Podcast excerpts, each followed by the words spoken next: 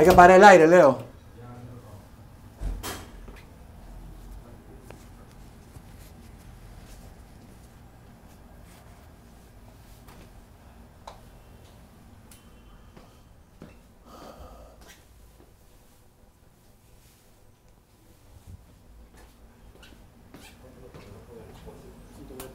Hola, tío, ¿cómo estás? Estoy con la mano mojada, no te voy a saludar.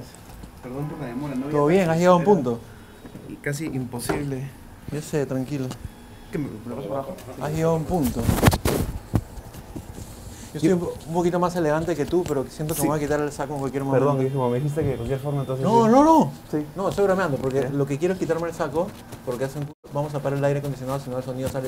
Ah, ya, Claro, claro. presiento que el saco me va a traicionar. No, pero la ¿Tú gente eres, tú eres de Santa María? bien. Sí, tú también. Sí, sí me acuerdo de ti. ¿Somos promoción? No, yo soy un año... Perdón, yo soy un... Yo soy Ya, pero un escu- un, año perdón, después que Leo, tú. se ha sentado en el cable y está... va- Yo soy un año después que tú. Pero se ve... No sé, ya bueno.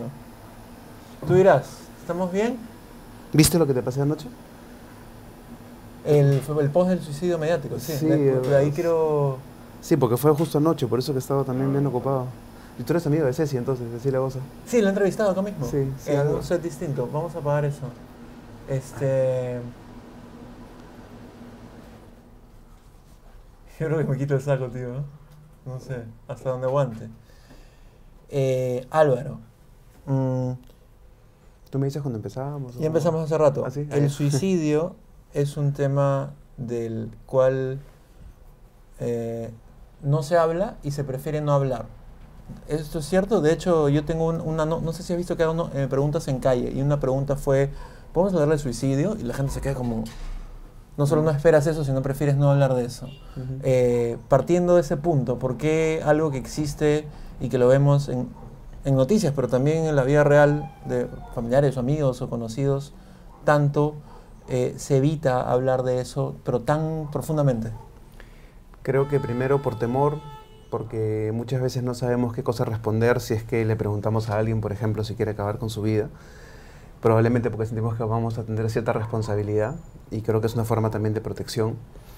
Porque no nos han hablado sobre prevención del suicidio cuando éramos chicos. O sea, cuando estábamos en el colegio, cuando estábamos en, la casa, nos hablan sobre salud física, por ejemplo, ¿no? ¿Qué es lo que tenemos que hacer para, qué sé yo, para no resfriarnos o para no contagiarnos de alguna enfermedad? Pero en salud mental en general, es muy difícil que una familia o un colegio te diga existe algo llamado depresión, algo llamado ansiedad, como que la cultura sobre salud mental no está, es bien raro ya, pero no está desarrollada o educada al mismo nivel que la, que la salud médica, digamos. ¿Recién en esta época estamos como empezando a hablar de eso? ¿O todavía tú dirías que en colegios no se habla mucho de depresión, suicidio? O sea, porque siento, por amigos, por redes, por lo que veo en, en televisión y en medios, que ya se empieza a meter más el tema de ansiedad, depresión, de suicidio, poco a poco. Sí, como un normalizándolo poquito. más. Pero no como debería. No, no como debería. O sea, en la época que, que yo estaba en el colegio, justamente, a mí nunca me... O sea, yo en el colegio me acuerdo que yo tuve por lo menos dos momentos que estaba con depresión. Ah, sí. Sí, claro. Y no, nunca me llamaron de- del departamento de psicología, nunca escuché a un profesor que me dijera algo con respecto a eso. De repente no a mí, porque claro, tampoco lo hacía público, pero te puedo asegurar que no era el único. Entonces, y esto ha sido, pues, yo acabo el colegio en el 99, ¿no? Han pasado más o menos 20 años. Eh, yo creo que en estos 20 años, más del 2000, digamos, 10 en adelante, sí, yo también he notado, al igual que tú, ¿no? Que hay ciertos centros educativos donde hay un poco más de predisposición para hablar acerca de salud mental, pero igual no creo que esté para nada al mismo nivel, y es salud. ¿Y qué hace un chivolo como tú en el colegio con depresión? Aquí, ¿Lo hablas, no lo hablas? ¿Puedes acudir a alguien? O sea, ¿cuál fue tu situación específica, por ejemplo? La mía que no, que, o sea, no hablé con nadie, ¿no? Porque ni siquiera me enseñaron que lo podía hablar, entonces en mi cabeza era como un tema que era solamente mío, tenía que, que- que verlo yo solo. Y de ahí parte, porque tú tienes un centro que se llama Sentido, Sí. ¿cierto? Sí. Que previene, previene el suicidio y, y tiene esta, igual que Ceci, ustedes tienen esta denominación que cuando la primera vez que la vi, suicidólogo, era como hasta el, o sea, el suicidio da miedo y el suicidólogo es como, brother, ¿qué, qué es eso? No suena bastante fuerte, no, no es una categoría tan extendida, es nueva. Es una disciplina académica, o sea, es un, La un área. Sí, claro, la suicidología es un área del conocimiento, así como hay psicología, como hay psiquiatría, hay suicidología. Y no es algo nuevo. ¿ah? Lo Pero- que pasa es que en Latinoamérica recién se está dando a conocer y en Perú es también un trabajo bien grande que hacemos nosotros para tratar de que la gente entienda que la suicidología no es una no es un área de trabajo para que nosotros hagamos morbo o estemos promoviendo el suicidio, sino lo contrario.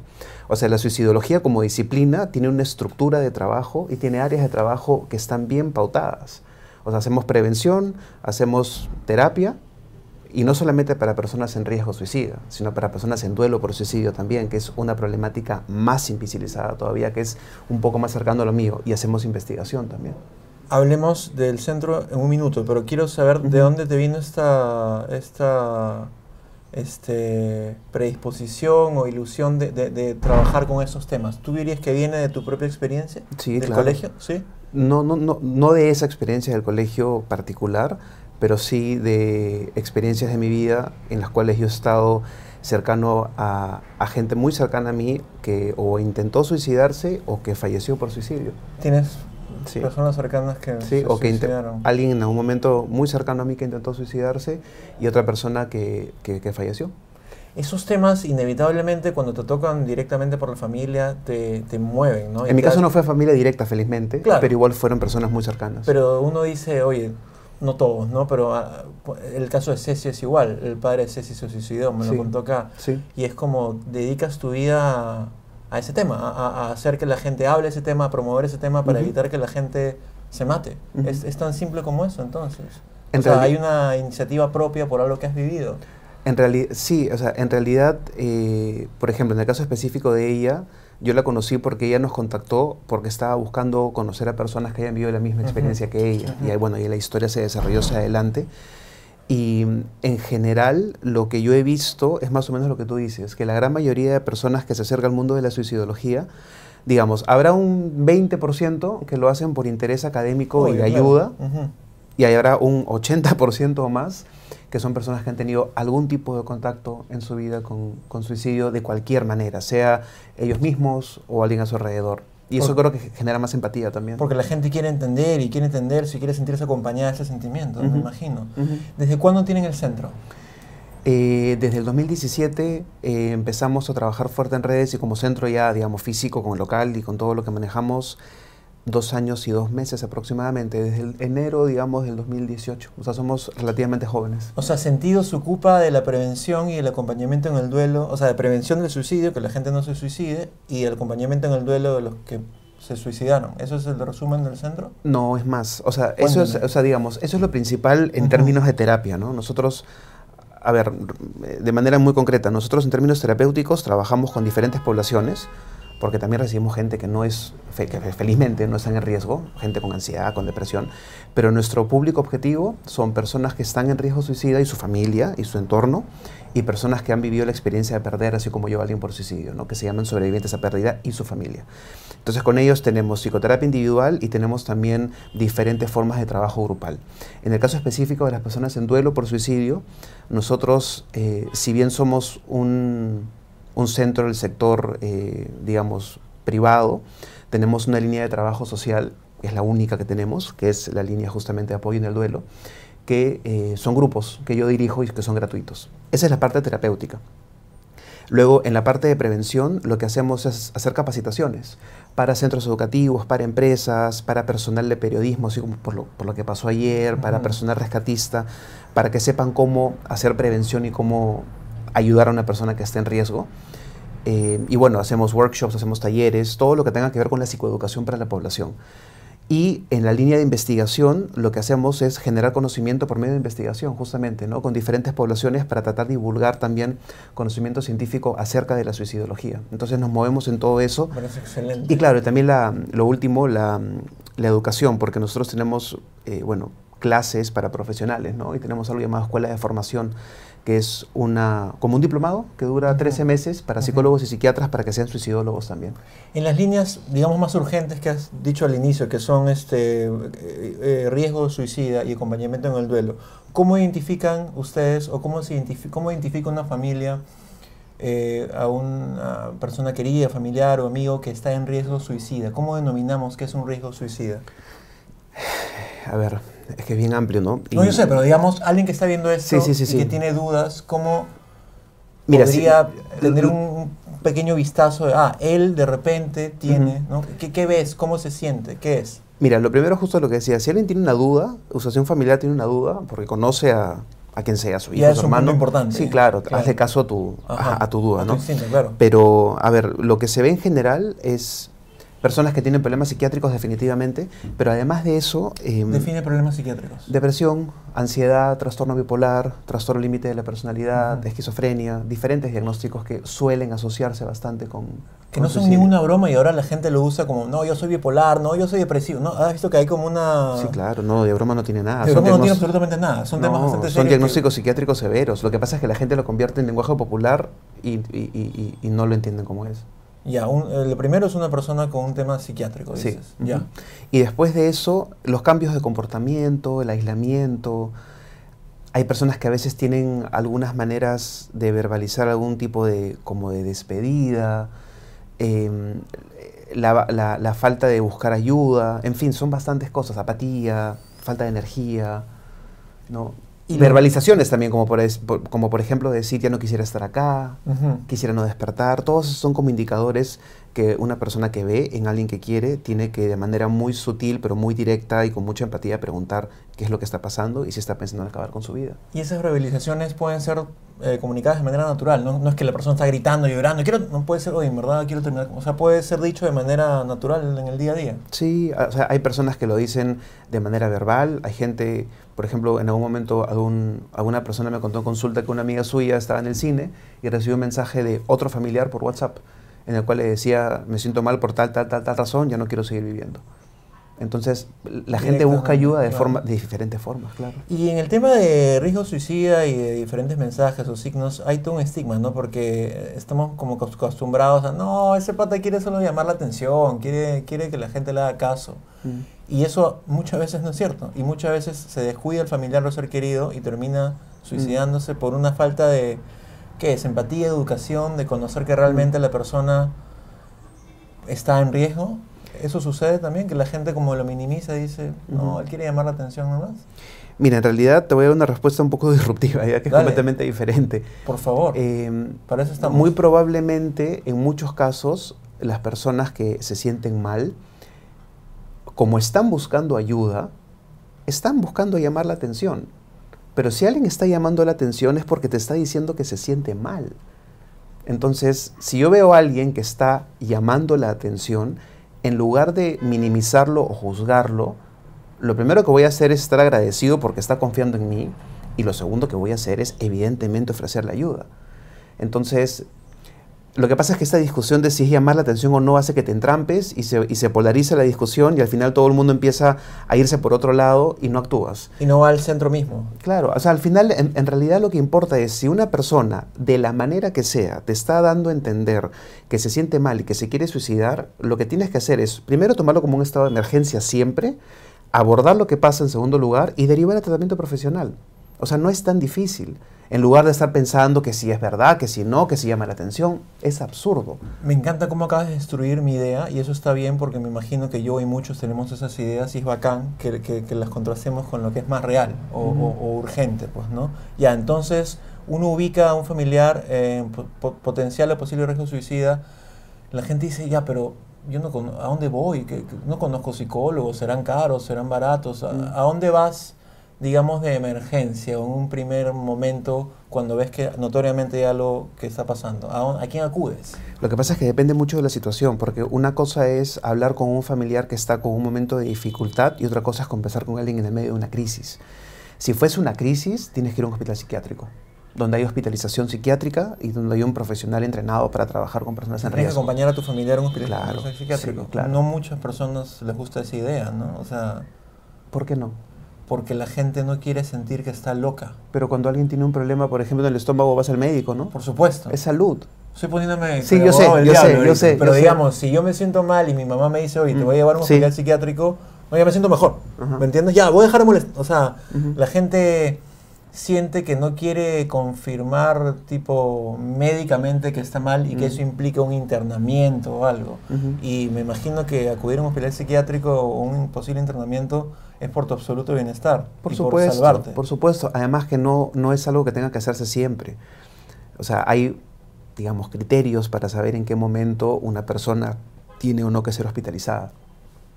El otro escenario es cuando tú conversas con una persona que no está en una crisis y o conversas o te escribe lo que fuera y, tú te das cuenta que se siente mal. En ese caso no hay que hospitalizar probablemente. Lo que hay que hacer es primero escuchar, no invalidar las emociones, no juzgar, no decir cosas negativas y después de eso decirle, oye, busquemos ayuda profesional. Y hay un montón de personas en mi profesión que muy probablemente van a querer ayudar a la persona que se siente mal. Porque las personas que trabajamos en psicoterapia, eh, yo diría, y ojalá que por los colegas sea compartido, no lo hacemos porque sea un trabajo solamente, lo hacemos porque realmente queremos ayudar a quienes están mal. Entonces, cuando una persona llega a un espacio terapéutico, está frente a un profesional que está dándole un espacio seguro para poder sentirse mejor. Esa es la forma como tendría que ser. Me parece extraordinario. Eh, entonces, acudir a un hospital psiquiátrico. Eh, tenía una pregunta muy bacán y se me acaba de ir. Entonces voy a pasar. Ya regresará. Ya, va a regresar en un momento. Eh, lo segundo es el acompañamiento en el duelo. Gente que ha decidido quitarse la vida y más o menos los familiares que han destruido, ¿no? Porque no solo es el hecho que, que mi familiar, mi papá, mi mamá, mi tío, mi primo ya no está, sino que en muchos casos, no sé si estoy siendo prejuicioso nuevamente, puedes destruir mi idea si es así, la gente siente mucha culpa y dice, oye, debí este, escucharlo, debí ayudarlo, ¿por qué no hice esto? ¿Por qué no hice el otro? ¿Eso es real? Sí es una parte de. Cuéntame las otras partes. Lo que pasa es que en realidad, em, a ver, es un tema muy grande, eh, hablaría un montón, pero voy a hacerlo así lo más concreto posible. Tranquila, hay tiempo, tenemos media hora em, total. A ver, lo primero es que, yendo por el lado de, de, la psicoterapia en general, y ahí sí de, nosotros como, como terapeutas, y, en general de, las personas que tratan, o sea, con, con personas que se sienten mal, una cosa que a mí me frustra un montón es que si tú comparas la cantidad de información que hay en investigación, en psicoterapia, en, abordaje, entre, para profesionales me refiero, ¿ah? en cómo ayudar a una persona en riesgo y cómo ayudar a una persona en duelo por suicidio, es completamente desproporcionada. O sea, hay muchísima más información. Dentro de lo poco que hay, hay mucha más información para ayudar a personas en riesgo, lo cual me parece genial. Pero yo siempre digo, ¿por qué a los profesionales les importa mucho menos trabajar con personas en duelo por suicidio. Muchas veces se asume que el duelo por suicidio es un duelo más y que tú vives tu duelo y, ya, y no es así. O sea, yo por ejemplo perdí a mi mamá a los nueve años. Ella no murió por suicidio y yo tengo un duelo de ella que creo que es bastante bonito creo que llega a un punto en el cual digo, bueno, mi mamá no está conmigo, pero la puedo recordar con amor, por ejemplo, ¿no? En cambio, en duelo por suicidio hay una mezcla de emociones muy fuerte, la culpa es una de ellas, que hace que, en realidad, para poder ayudar a una persona que esté en esa, que haya tenido esa vivencia, tienes que estar muy capacitado y entender mucho sobre duelo por suicidio. Y hay muy poco interés. Esa es una cosa. Mi respuesta simple a eso y desinformada sería porque los terapeutas consideran que lo más urgente es hacer que la gente no se suicide y que los duele, que los familiares es como, bueno, y eso sucedió, mm. báncatela tú. En realidad es súper coherente esa respuesta, porque evidentemente queremos que no, que no suceda para que luego no venga la bomba atómica, digamos, ¿no? Eso es obvio, por supuesto. Pero, a ver, ¿qué es lo que nos dice la realidad? Que un millón de personas fallecen por suicidio todos los años, que por cada persona que se suicida puede haber hasta 135 personas en duelo, y que de esas 135, un porcentaje no menor a 15-20% puede tener ideas suicidas también. Entonces, la población, nosotros, bueno, tenemos un término en suicidología, ¿no? Que es sobrevivientes a pérdida, a pérdida por suicidio. La población de sobrevivientes a pérdida por suicidio es mucho más grande. Por eso que nosotros trabajamos con los grupos para llegar a más gente. Porque por cada, imagínate que se suicida un chico en el colegio. Sobrevivientes son los compañeros del aula, los profesores, los papás, los vecinos, los amigos. Todo su entorno. Es una bomba atómica que se esparce por todos lados. Entonces es una población mucho más invisibilizada aún, mucho más grande y que necesita mucha ayuda. Y en la pregunta que me decías antes con respecto a la culpa, eh, es cierto, a mí a veces me da un poco de... Tengo un poco de reparo de decirlo así porque no me gusta entrar como que en el cliché, ¿no? Pero es verdad. Ahora, es una emoción. O sea, el, duelo, por suicidio se acompaña por muchas otras emociones que vienen al mismo tiempo. Esa es la dificultad. Y son bastante exacerbadas, ¿no? Además, de, eh, que muy posiblemente también hay trauma. Entonces, cuando hay un episodio traumático, uno tiene que tener la especialidad para poder trabajar conociendo bien qué duelo por suicidio y conociendo bien las teorías contemporáneas de trauma. Porque si no haces ambas cosas, o sea, hay muchos terapeutas, yo estoy en un entrenamiento justamente de trauma ahora para tener más información, ¿no? Y una de las cosas que nos decía la entrenadora era que el día de hoy una cosa que sucede lamentablemente es que muchos terapeutas, cuando no tienen tanto conocimiento de algo, preguntan un montón porque tienen que hacerlo, porque nos enseñaron así, toda la vida en psicología nos dijeron pregunten, pregunten, lo cual me parece que está bien, pero cuando hay trauma y tú preguntas mucho, es como que revictimizas mucho a la persona constantemente. Entonces hay que tener mucho tino en saber qué vas a preguntar, hasta dónde y cómo vas a reprocesar el trauma. Porque muchos sobrevivientes se encuentran ante la escena de encontrar al ser querido que acaba de fallecer en circunstancias que pueden ser bastante complicadas. Wow, ni, siquiera me había puesto a pensar en eso. Debe ser una imagen que nunca se te borra en la cabeza. No, es que pasan un montón de cosas. O sea, por ejemplo, a ver, cuando mi abuela falleció, te pongo un ejemplo muy concreto. Mi abuela falleció cuando yo tenía 15 años, yo venía del colegio, ella falleció porque era mayor y bueno, yo me acuerdo que yo estaba con ella, le di un beso y yo me di cuenta que estaba como dormida y luego el médico dijo que había fallecido a tal hora. O sea, ella falleció delante mío. Entonces, cuando, cuando nos dieron la confirmación que había muerto, yo le di un beso y me despedí, ¿no? Igual que mi abuelo y qué sé yo. Que es lo normal, ¿no? Tú te despides de un ser querido cuando fallece. Por supuesto. Cuando tú encuentras a una persona que ha fallecido por suicidio, no la puedes tocar. Porque llega la policía, porque tiene que haber una investigación, y está bien que la haya, porque a veces hay homicidios que se pasan por suicidio. No, puedes tocar. no puedes. Entonces, hacer un cierre con alguien al que no puedes abrazar es bien complicado. Esa es una solamente cosa del Cuéntanos inicio. ¿Qué es un cierre? Un cierre es tratar de despedirte, es tratar de comprender que la persona ya no está, es darle un último momento de afecto y llevarte ese momento de amor contigo, ¿no? Que a veces no se puede. Esa es una cosa. La otra es la imagen en sí, que es bastante difícil en muchos casos. Y luego viene toda la parte que es la más complicada al inicio, que es cómo enfrentas la situación a nivel social. Porque las personas, por alguna razón que no llego a entender, te preguntan de qué murió y muchos sobrevivientes no, obviamente no se sienten preparados para decir mi familiar se suicidó. Tienen que ponerse de acuerdo dentro de la familia para ver qué mentira van a hacer si es que mienten. Tienen que saber si es que todos quieren mentir o no. O sea, se crea mucha disfunción familiar porque la sociedad no los acoge. Y lo peor de todo es que si algún sobreviviente en algún momento tiene la necesidad de decir, sí, mi familiar se suicidó, algunos se preguntan, ¿y no te diste cuenta? Exacto, te iba a decir eso. Entonces, si nosotros no educamos a la población para que entiendan lo que significa perder a alguien, no podemos ayudar. Por eso es que yo siempre digo, en suicidología, el trabajo no es solamente terapéutico. Tú mm. en el consultorio trabajas con una persona. Hay un mundo afuera de gente que necesita ser educada también.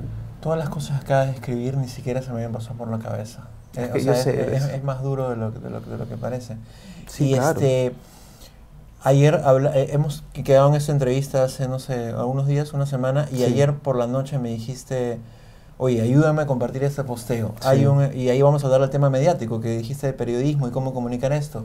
Hay este, este potencial suicidio mediático, que no sé qué, y cuando dijiste mediático, yo lo que pensé qué artista o qué miembro. No, era porque estaban transmitiéndolo en vivo en televisión. Eso fue lo primero que pensé. Y después entendí que cuando dice suicidio mediático es que hay. Sí, de repente el término no estaba bien, no, sé. No, fue, todo bien, pero me refiero a. Claro, eh, yo todos hemos nacido aprendiendo las noticias, viendo y esta madrugada un suicida y, grabando el camarógrafo en el puente Viena con la persona sentada en el precipicio, ¿no? Y eso no es correcto. Es negligente. Cuéntame por qué. Mira, a ver... Eh, negligente. Es claro, es negligente. Lo que nos dicen las investigaciones es lo siguiente. Cuando un medio hace una nota, una nota periodística irresponsable, que te digo lo que es irresponsable, lo que está haciendo es, de alguna manera, generar una serie de consecuencias que son bastante adversas. O sea, ¿qué cosa es lo que no se debe hacer? ¿Consecuencias para quién?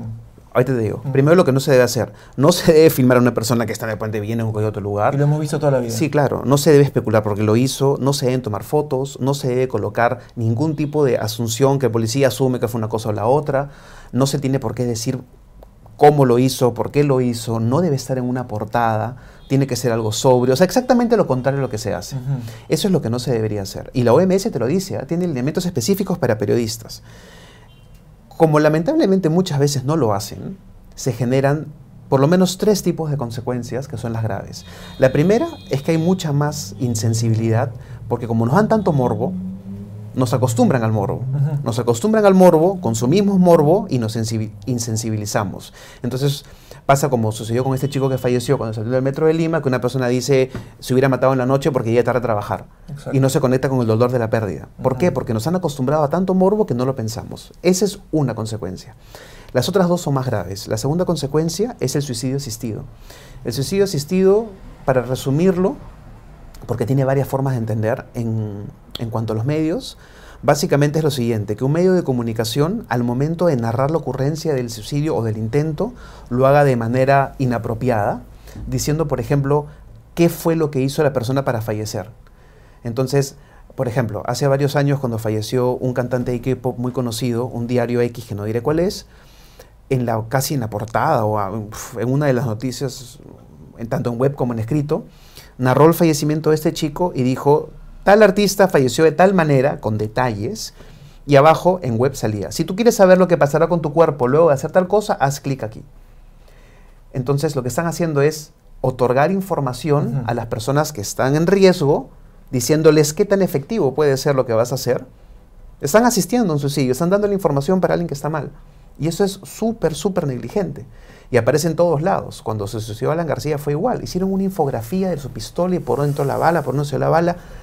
¿Para qué hacen eso? ¿Cuál es el punto medio entre eh, informar eh, verazmente sobre un hecho que ha sucedido de manera objetiva y el no informar tanto de... O sea, ¿cuál es el punto medio entre informar lo que ha sucedido y poner como un hecho que existe el suicidio y que no debería suceder y no informar? O sea, ¿cuál es el punto medio para hacerlo de manera correcta entonces? Pues de repente lo que te decía al inicio, ¿no? O sea, en realidad eh, la OMS tiene criterios bien puntuales, son muy fáciles de seguir. lee tu manual y haz lo que te dicen, ya está. ¿no? Porque si no se generan estas dos, y la tercera consecuencia es el contagio, el contagio psicológico, que hace que las personas se sientan muy mal. Cuando, cuando falleció Alan García, la cantidad de personas revictimizadas por la forma como los medios estaban agrandando la nota fue alucinante. Ese día nosotros eh, no hemos parado en todo el día. O sea, empezamos desde las 8 de la mañana hasta las 10 de la noche. Los pacientes que ya teníamos estaban mal, pacientes nuevos que estaban en crisis, personas en duelo que estaban revictimizadas. ¿Por qué? Porque era imposible. O sea, yo tenía una paciente, por ejemplo, que literalmente cerró su cuenta de Facebook, dejó el celular en otro lado y dijo, no quiero pensarlo porque se sentía mal, pero era imposible porque estaba en la calle, estaba en los medios, estaba en la tele, estaba en todos lados. Entonces, y genera un contagio muy grande para quienes están mal. Yo y mucha gente que conozco, yo, yo soy amigo de Carla García, su hija, este, pero cuando Alan se suicidó me sentí muy, mal, todo, yo, todo el día, porque era como, brother, ya esto es como, ya fuera el tema político, el tema legal, esto es como alguien... Es que no es político, un suicidio no es político. O sea, esto ya trasciende todo eso. Esto es que alguien ha decidido quitarse la vida porque ha sentido ciertas cosas y, y la vida de él terminó y ya nunca más va a estar acá, eh, ni con su familia. Ni es como. Yo me sentí muy mal ese día y la reacción de la gente, por la idea que la gente tiene de Alan García, que puede ser correcto, incorrecta, un juicio político, lo que quieras, fue de burla absoluta y de celebración. Lo que me dolía muchísimo más, y estoy sintiéndome un poco mal ahorita porque eh, no sé, ¿qué, hay, eh, cómo, cómo denominamos eh, con una palabra cuando alguien se suicida o se mata y tú tienes ideas sobre esta persona que pueden estar correctas o incorrectas, o puede ser cierto, o puede ser falso, y te alegras de la muerte de alguien, y te alegras de la muerte, y te alegras que los familiares, o sea, fue para mí, digamos, humanamente, es como, wow, no todos, ¿no? Pero hay un gran grupo de la población como que se alegró de su muerte. Y otra vez, la gente que va, ve esto dirá, ah, Luis Carlos es aprista. No tiene nada que ver con eso. Tiene, que tiene, que ver con que un ser humano ya no está acá y le va a causar un dolor inaguantable y no sé si interminable a mucha gente que es su entorno. Entonces también este cómo a veces estamos totalmente insensibles ante la pérdida humana. Eso es lo que te decía justamente, pues una de las consecuencias de volverlo tan viral, tan grande, con tanto insulto, con tanto compartir, es eso. Generas morbo y hay más insensibilidad. Y si a eso le añades la información haciendo suicidio asistido y tan grave, o sea, en, en, ese, en ese episodio en particular estaban las tres. O sea, el morbo estaba desbordado. El suicidio asistido estaba desbordado, porque hasta infografías había. Y el, y el contagio estaba esparcido en o sea, hasta fuera del Perú. ¿Cómo se, copycat suicide se llama en inglés? ¿Cómo se, ¿Cómo se denomina en español cuando hay gente que es potencial suicida y cuando ve algo, un suicidio tan mediatizado dice, ah, voy a aprovechar yo o esto me está tocando? Porque de hecho... No tanto aprovechar, pero en todo caso alguien que está sensible podría de pronto... Estoy usando toda la terminología mal, Sí, disculpen. sí, no, no, no, pero no, pero- el caso que conozco, por ejemplo, de Cobain, ajá. un músico que admiro mucho, fue Sí, que. Cobain se mató y hubo copycat suicides en todos Estados Unidos, de gente que vio eso y dijo, yo también, ¿no? Ese es el contagio psicológico. Contagios psicológicos. o se sea, lo que tú contagias son las emociones. Y, y, digamos, y una persona que... Quiero disculparme por decir aprovechar, está muy mal. Lo estoy diciendo sin ninguna mala No, intención. no, no, está bien, Sí. no hay problema. O sea, en realidad uno lo que se contagia es de las emociones. Y si yo soy una persona que ya estaba en riesgo, que soy muy sensible, podría, podría, porque no hay ninguna ley acá, no es, no es una causa-efecto tampoco. ¿ah? Podría tener mayor predisposición para hacer una conducta suicida. Pero, por ejemplo, ahora que, que a ti te interesa mucho usar los términos correctos, una de las cosas que nos dice la investigación un poco más contemporánea es que en el lenguaje existe un, como que una poderosa fuente de minimizar el morbo. Por ejemplo, en lugar de decir se mató, podrías decir falleció por suicidio o se suicidó, punto. ¿No? Porque las personas utilizan como que muchos sinónimos, que no voy a decir porque justamente lo que quiero es evitar el morbo, eh, pero en realidad incluso para profesionales es más fácil usar simplemente dos términos. La persona falleció, murió por suicidio o se suicidó, punto. Yo digo se mató a veces. Sí, Porque no, lo no, no, siento o sea, más, más sí. real, crudo, no sé, ¿no? Sí, Falleció por suicidio. pero es un poco más estigmatizante para las personas que lo viven. Esa- Totalmente. sí, pero es, es algo que no pensamos, es que Yo nadie sé. nos lo enseña. ¿Cuántos terapeutas estarán viendo esta entrevista y dirán, este entrevistador está usando todo mal, pero me estoy disculpando por eso? ¿Cuánto tiempo queda, Leo? Tres. Eh, tenemos tres minutos. ¿Hay un tema también de romantización del suicidio o de decir que cada persona es libre de hacer lo que quiera? Conoces esto, de hecho, ¿no? Sí, sí, Cuando sí, la gente sí, se sí, mata sí. dicen, eh, bueno, él fue muy valiente, o bueno, él está ejerciendo su libertad. ¿Por qué tú crees que la gente debería permanecer acá en la tierra con nosotros en lugar de fallecer por suicidio? Bueno, eso es bien complicado de responder porque no estoy en la cabeza de los demás. No, pero digamos, conoces que hay un tema donde la Sí, gente sí, dice, sí, sí, bueno, él, sí. ej- él ejerció su libertad, es un ser humano sí, sí, responsable. claro. Mira, también te lo respondo de otra manera. eh, porque esa es una pregunta que me han hecho bastantes veces y que es un poco complicada de responder, pero ya creo que tengo una respuesta más o menos concreta, que es la siguiente. Yo, o sea, nosotros, en sentido y en general, los terapeutas que nos dedicamos a esta área de trabajo, no, ni, ni tenemos el derecho ni tampoco pretendemos trabajar sobre el, el libre albedrío o la voluntad de las personas. Entonces, si hay alguien que, que en realidad, a ver, es un porcentaje muy pequeño de la población, alguien que te diga, yo quiero acabar con mi vida y no tengo ningún problema y es mi derecho y no sufro y, y estoy bien y qué sé yo, hay personas, sí, muy poquitos, muy, muy poquitos. En esos muy, muy poquitos, lo que nosotros podemos hacer es preguntarles si es que quieren ayuda. Si la persona no quiere ayuda y se cierra por completo y tú tratas de persuadir con diferentes argumentos por el sufrimiento, Ujú. etcétera, y aún así no lo quiere hacer, no nos corresponde hacer más. Pero como te digo, ese es un... O sea, el, diría, el 99% de personas que quieren suicidarse sufren, porque no es que quieran morir, es que no toleran el sufrimiento. Entonces, si buscan ayuda, es porque quieren ser ayudados. Entonces, como te digo, no vamos a trabajar sobre el libre albedrío o la decisión de una persona. Lo que vamos a hacer es, si tú te sientes mal y por lo menos tienes un pedacito tuyo, como siempre es, que es ambivalente, que tiene dudas, trabajemos con esa parte tuya para que te puedas sentir mejor. ¿Puedo darte mi respuesta a esa pregunta no profesional? O sea, mi Sí, respuesta... claro, obvio. Porque a pesar de que nos podamos sentir muy mal a veces, muy, muy mal, siempre hay una partecita nuestra que está hacia el lado como que de luz. Sí, claro. Y la vida, a pesar de las múltiples cosas que suceden, es paja.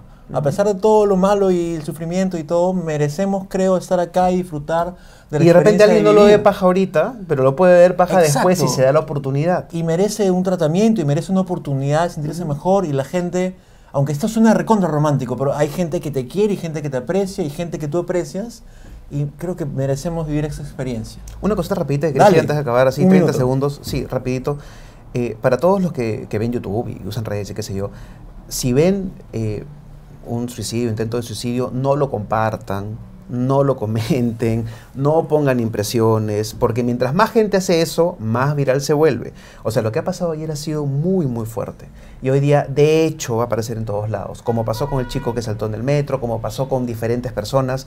Entonces muchas veces nos dicen, ay, ¿qué voy a hacer? Es muy grande el problema. Trabajas en, torno, en tu entorno con cosas chiquitas. Basta con que no compartas o no comentes y ya hiciste un montón. ¿Cómo se contactan con sentido? ¿Ya fue? Listo. Por Perdón. Me despide, me despide. Ah, Sí. ¿Cómo, si, si quieren contactarse con sentido por Facebook, están Sí, el nombre sen- completo de la página Sentido Centro Peruano de Suicidología y Prevención del Suicidio o sentido.pe. Ya está. es. Muchas gracias. Gracias, tío. Espero está, haberlo hecho bien. Espero No, hecho sí, sí, sí. Ha sido como que todo así súper rápido, pero. no, bien. pero bacán. Hay un montón de información en media hora y la